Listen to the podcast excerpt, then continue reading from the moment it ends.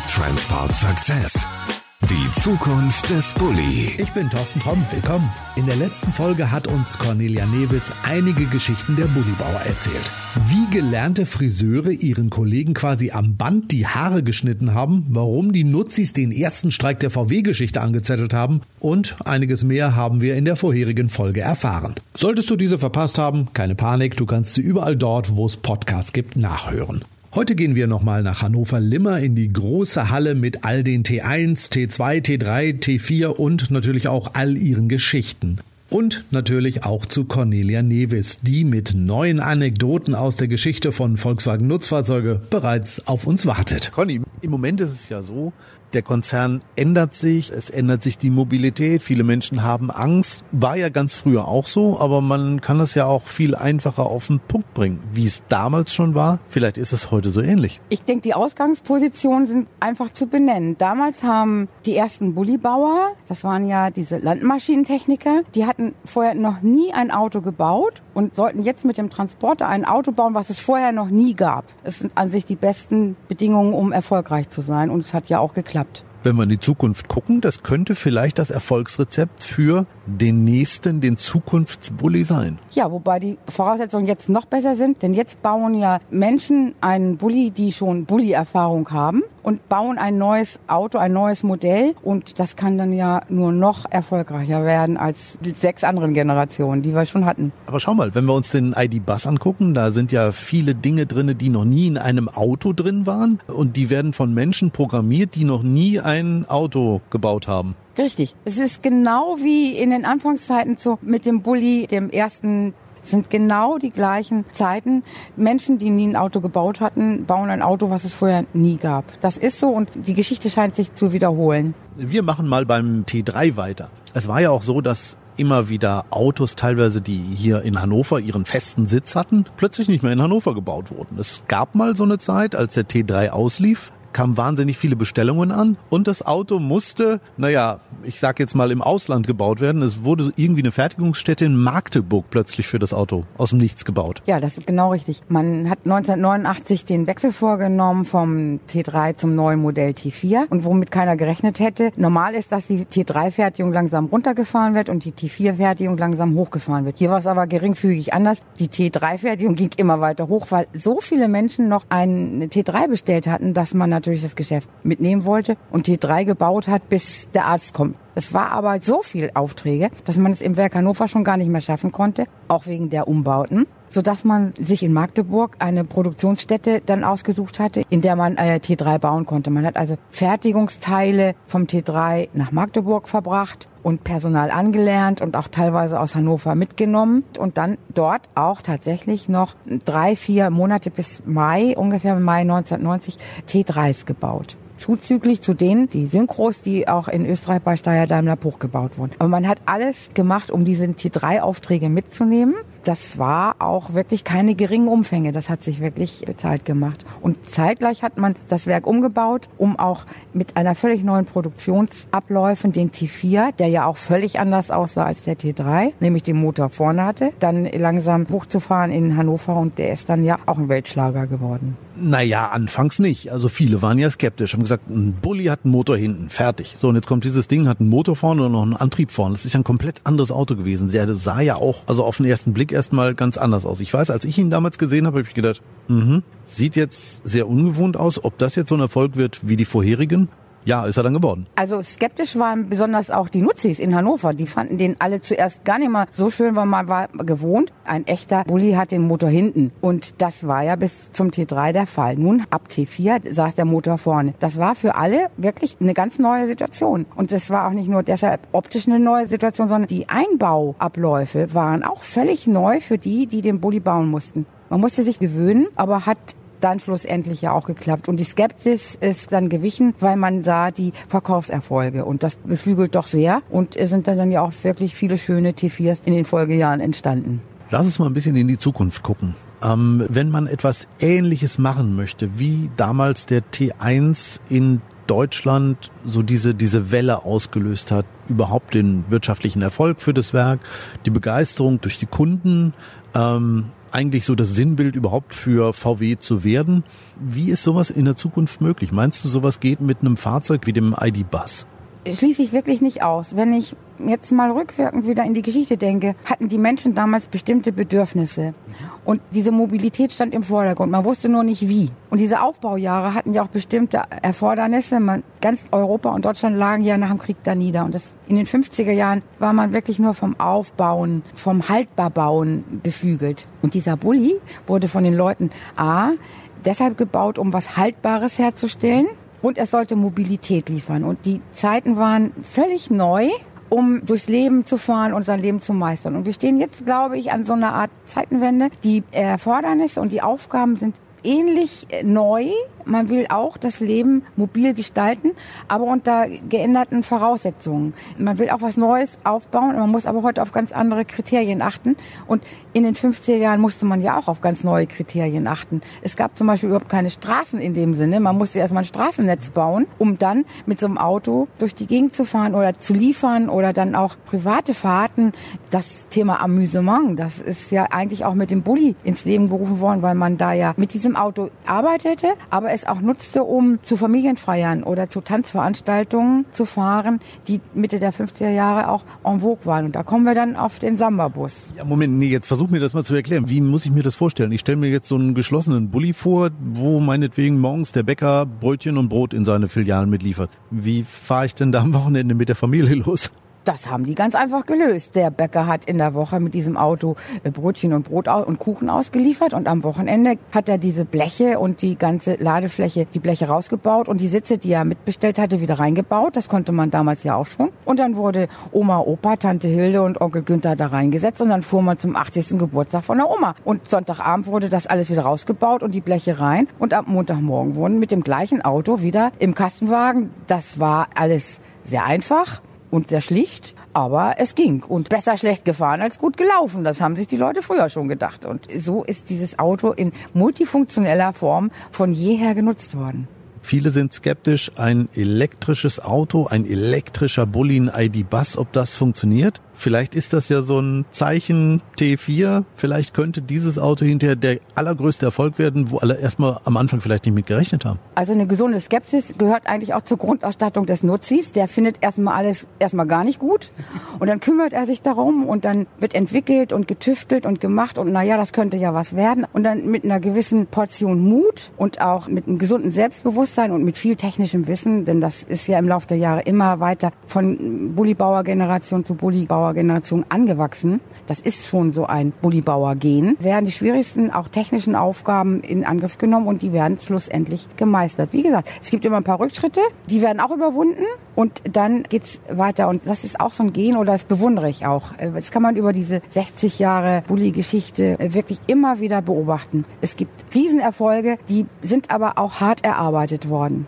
Ja, das hat vielleicht ein bisschen was jetzt auch von diesem Mobility as a Service. Also Oma und Opa hatten ja wahrscheinlich damals überhaupt kein Auto. Und für die war das wahrscheinlich das Größte überhaupt so von A nach B zu kommen. Die waren froh, dass sie mitgenommen wurden und haben dann auch was erlebt. Und so hat dieses Auto wirklich Familiengeschichte mitgeschrieben, denn da sind ja junge Generationen, Kinder, Opas, Omas. Und damalige Kinder sind ja heutige Opas. Und die haben alle noch Geschichten zu erzählen, was sie in diesen Autos miterlebt haben. Und zu welchen Festivitäten oder Anlässen man gefahren ist. Und das Auto hat wirklich mobile Geschichte nicht nur in Deutschland, sondern ich denke auch mal weltweit mitgeschrieben. Denn 1968 wurde in Hannover gerade der T2 gebaut. Das ist aber das Jahr, in dem so einem kleinen entfernten amerikanischen Nest namens Woodstock viele Musiker angereist sind. Übrigens in einem Bulli. Und die Bühnenaufbauten, die sind auch mit einem Bulli angereist. Und der Würstchenwagen, der ist auch mit einem Bulliwagen gekommen. Der Eiswagen, der Cola-Wagen auch. Der Notarzt war da und die Polizei war auch da. Und bei allen Großveranstaltungen Veranstaltung, egal wo, ob in Deutschland oder in Europa, hat eigentlich dieser Bulli sämtliche Paraden oder Demonstrationen irgendwie in irgendeiner Funktion immer auch miterlebt und mitgestaltet. Abgesehen davon, dass er auch als Feriendomizil in Italien auch fungierte. Jetzt erklär mir mal, warum heißt der Samba Samba?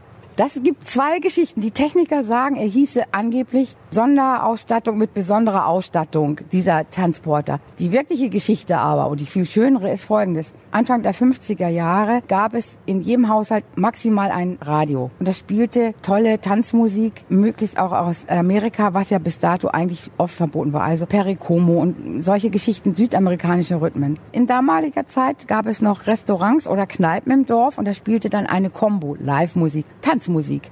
Und wer so ein Auto hatte mit vielen Fenstern und vielen Sitzen, der war so eine Art mobiler Dienstleister und hat die jungen Leute aus der Umgebung mitgenommen und man fuhr zum Tanzen in diese Gastwirtschaft. Und was war der Modetanz des Jahres 51? Samba. Und so fuhr man jedes Wochenende mit einer relativ großen Gesellschaft, viel mehr als offiziell erlaubt waren in diesem Bus, zum Samba-Tanzen in die Kneipe. Und weil das so einen Spaß machte, machte man das eigentlich jedes Wochenende. Und dann fragte man schon immer, was machst du denn nächstes Wochenende? Gehst du auch wieder zum Samba-Tanzen? Ja, wie kommst du denn dahin? Ja, mit diesem Bus, mit diesem Samba-Bus. Samba-Bus, Samba-Bus. Und so vermuten wir, dass der Modetanz des Jahres 51 dem Bus den Namen aufgestülpt hat und er heißt ja auch bis heute Samba-Bus. Ich finde, die zweite Geschichte ist auch die viel, viel schönere. Ja, denke ich auch. Das muss so gewesen sein. Anders kann man sich das gar nicht erklären. Hier in der Ausstellung gibt es ja den einen oder anderen Samba. Ich glaube, viele Menschen, wenn die hier durchgehen, erinnern sich vielleicht noch an diese Geschichten, wie es damals war, wenn sie damit gefahren sind. Den tränen die Augen und da kommen genau diese Geschichten. Also man ist damals zum Tanzen gefahren, das wird wirklich erzählt. Also Zeitzeugen haben das miterlebt. Man ist mit diesen Samba-Bussen oder mit ähnlichen Bussen in weit entfernte Urlaubsdomizile gefahren. Das war dann Rimini. Unter anderem, das war Lago Maggiore, ganz, ganz groß im Kurs gewesen. Das waren dann Pisa und Toskana und bisschen, also an Sommersonne, Meer, Capri, erzählen alle Geschichten, wie es war, wer mitgefahren ist, was man miterlebt hat. Das ist ja eben auch ein Auto, was auch Lebensgeschichte geschrieben hat. Nicht wenige Kinder in diesen Freizeitmobilen haben ihren Anfang gefunden. Das hast du jetzt schön ausgedrückt. Ja. Ja, auch viel Platz drin und wenn das Wetter irgendwie mal schlecht ist, ne? Ja, das ist äh, durchaus nachvollziehbar, wenn man Langeweile hat. Die haben nicht nur Mensch ärgere dich gespielt früher, aber es gibt auch eine tragische Geschichte. Der Anfang eines Menschenlebens, aber auch ein Ende, nämlich das prominenteste, als Heinrich Nordorf 1968 verstarb, gab es gerade die den ersten T2. Und Heinrich Nordorf ist auf einer in Hannover frisch gebauten T2 Pritsche, schwarz lackiert. Der Sarg ist einmal durchs Werk Wolfsburg gefahren worden und dann durch Wolfsburg durch zum Friedhof auf einer T2 Pritsche. Also der, sagen wir mal, der Gründer, der Erfinder des Bulli hat auch sein Ende auf einem solchen gefunden. Das finde ich schon, das hat eine tragische Komponente, aber es ist so gewesen. Gibt's diesen Bulli noch? Nein. Nicht, dass ich wüsste. Also es gibt viele T2-Bullis, aber ob es den Bulli, auf dem Herr Nordhoff zur Friedhof gefahren worden ist, noch gibt, das entzieht sich meiner Kenntnis. Das kann ich nicht sagen. Also da könnten wir uns natürlich eine Scheibe von den Wienern abschneiden. Die hätten garantiert in ihrem Beerdigungsmuseum hätten sie dieses Auto aufgehoben. Diese Art von Kult pflegen wir ja nun nicht, aber wir sind denn dann doch dem Leben mehr zugewandt. Aber es ist eine der vielen Geschichten, die, die es eben auch um diesen sagenhaften Bulli gibt. Ja, wenn ich hier so durchgucke, es gibt den Coca-Cola-Bulli, es gibt einen Schöller-Bulli. Also er kann auch dafür sorgen, dass wir ständig gut am Leben bleiben. Ne? Alle Kunden hatten irgendwie die Idee, diesen Transporter zu kaufen, weil es war ja seiner voraus. Zuerst war das ja nur ein Kastenwagen und die Seitenwände boten ja riesige Fläche für Firmenwerbung. Deshalb wurde der ja so oft auch verkauft, weil Lufthansa, Sprengelschokolade, 4711 Kölnisch Wasser, ich weiß gar nicht, was es alles gab. Man kennt die Fahrzeuge ja noch. Zigarettenwerbung, hier fahren sie äh, mit Pelzschmidt also es gab ja die unwahrscheinlichsten Firmen, die dieses Fahrzeug auch als fahrende Werbefläche genutzt haben. Das war damals en vogue. Es gab ja noch nicht so viel Fernsehen und Werbeflächen, aber das Auto, das fuhr überall hin. Und man sah dann, aha, hier kommt Elektromüller und baut eine neue Kabelleitung oder sowas. Das wussten die Leute schon. Und wer mit so einem Bulli vorfuhr, der Firmenwerbung hatte, das war sehr seriöse Firmen und denen vertraute man. Ich könnte jetzt sagen, ja, die kamen eben halt nicht mit dem Renault vorgefahren. Das ist wohl richtig. Es gab damals ja auch interessante Geschichten, die die Mitarbeiter mit dem damaligen Management, hat man wahrscheinlich damals nicht so gesagt, oder mit ihren Führungsleuten so erlebt haben. Auch einige Anekdoten sind dabei, ne? Ja, da gibt's einiges. Die waren menschlich sehr einander zugetan. Mir haben alte Meister erzählt, das gab früher weniger Bürokratie als heutzutage, weniger Papier, weniger schriftliche Anträge. In bestem Hannöversch hat mal jemand gesagt, das gesprochene Wort galt. Da kann man sich vielleicht auch bis heute noch eine Scheibe von abschneiden. Da ging ein Meister zum Werktechnikleiter und meinte, ich brauche die Maschine XY, die andere ist jetzt kaputt. Und dann hat er gesagt, ja, wenn Sie das sagen, dann ist das so, bestell eine neue, ich schreibe morgen den Zettel, bring das nach Wolfsburg. Und dann ging das klar. Und so hat man sich vertraut, indem man dem Wort des anderen wirklich glaubte. Das gibt auch noch so andere kleine Geschichten. Es war oft so, dass man viel Sonderarbeit machen musste, am Sonnabend oder auch am Sonntag. Besonders natürlich im Reparaturdienst, sprich Werktechnik. Und da war ja dieser berühmte Werktechnikleiter Paul Sitnitzki, den alle nur Fliegenpaul nannten, weil er nur eine Fliege trug und nie Krawatte. Der hatte natürlich viele Spontaneinsätze zu bewältigen mit seinen Klempnern, Malern, Maurern, was er so alles in seinen Trupp hatte. Das war eine der größten Abteilungen, die er überhaupt leitete. Und wenn mal wieder so Sonnabensarbeit zusätzlich befohlen war, dann kam er am Sonnabendvormittag mit seinem Dienstauto ins Werk mit einem riesigen Weidenkorb und einem karierten Tuch, wie sich das so gehört, und ging in die Abteilung zu seinen Rohrschlossern zum Beispiel, stellte diesen Korb auf den Tisch und meinte, so, und der sprach ja schließlich, wer arbeitet, muss auch essen. Und dann lupfte er das Tuch und dann waren da gebratene Schnitzel drin oder Hühnerbeinchen und war auch ein Fläschchen Bier dabei und Schokolade und Obst, auch eine Stange Zigaretten war dabei. Das hat er selber bezahlt, das ließ er sich nicht aus den Wirtschaftsbetrieben bringen. Dann verpflegte er seine Leute auf diese Art und Weise und das honorierten die und die ging für ihn durchs Feuer. Und der hatte nie Probleme, zusätzliche Arbeitskräfte für besondere Sonderaufgaben am Wochenende zu kriegen. Eine andere Geschichte war, um das mal so deutlich zu machen, wie nah die sich früher waren. Management und Meister oder Mitarbeiter hatten keine großen Schwellenängste, so wie heute. Der zweite Werkleiter, Josef Werner hieß der, der wurde von allen nur der braune Bomber genannt weil er A, eine Vorliebe für braune Anzüge hatte und B, weil seine spontanen Besuche in vielen Abteilungen bombastisch einschlugen. Der war cholerisch veranlagt, der Herr, und der hat eines Tages in der neuen Lackiererei, die damals im, noch in Halle 1 stattfand, einen neuen Trockenofen bestellt. Und er war technisch hoch interessiert und nun wurde der angeliefert und hat gesagt, Herr Werner, wollen Sie kommen? Der neue Trockenofen steht da. Ja, hat er gesagt, ich komme sofort, guck mir das an. Und er hat dieses Monstrum gesehen. Und das Wichtige an diesem Gerät war wohl bestimmte Lüftungsdüsen, die aber unter diesem Apparat lagen. Und da hat sich der Herr Werner in seinem nagelneuen braunen Anzug direkt unter dieses Trockenofen geschmissen, auf dem Fußboden gelegen, um zu gucken von unten nach oben, wie diese Gerätschaften funktionieren und ob das auch alles ordnungsgemäß eingebaut sei. Und wirklich alle Meister ringsherum standen da, haben ganz große Augen gekriegt, weil selbst das hatten die Jungs von 56, 58 und 59 auch selten gesehen. Aber da hat der sich überhaupt nicht drum geschert. Der stand dann auch, meinte, prima, wunderbar, weitermachen. Und dann war der Besuch vom großen Chef damit beendigt. Aber so waren die manchmal drauf. Sie haben sich davor nichts gescheut. Auch das Management der Nutzis war was Besonderes.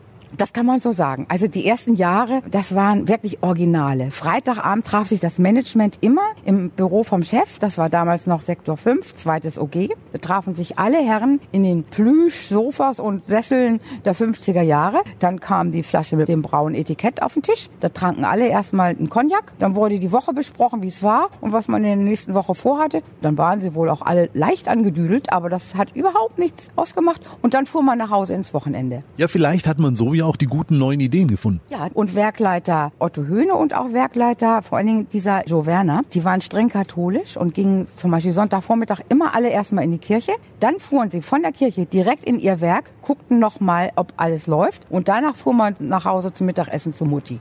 Aber wer sich die mal angucken möchte, hier die Ausstellung ist auch regelmäßig geöffnet und man darf sich die auch angucken oder nicht? Im Moment noch nicht. Im Moment fungieren wir mehr so als firmeneigene Bulli-Sammlung. Wir machen sie aber hier und da schon Gästegruppen zugänglich. Und wenn es alles gut klappt, dann kann man sie auch demnächst wieder mit Führungen buchen und sich dann hier eine Zeitreise durch die Bulli-Kultur, also vom T1 bis zum T6 angucken und auch die entsprechenden Histörchen dazu anhören. Aber im Moment ist es noch mehr so eine Werksammlung.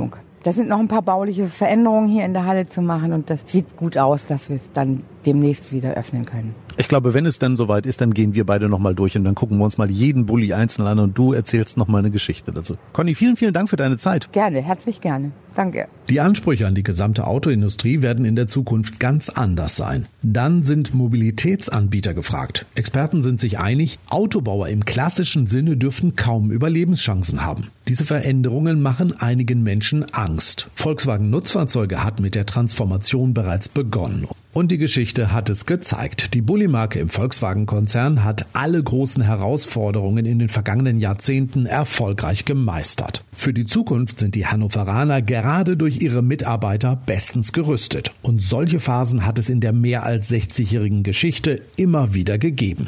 Damit du die nächsten Folgen nicht verpasst, abonniere uns einfach. Das ist ganz einfach und geht überall dort, wo es Podcasts gibt. Also bei iTunes oder bei Google Podcasts, je nachdem welches Smartphone du nutzt. Darüber hinaus kannst du uns auch in all den wichtigen Apps finden. Schau einfach mal bei radio.de oder Spotify.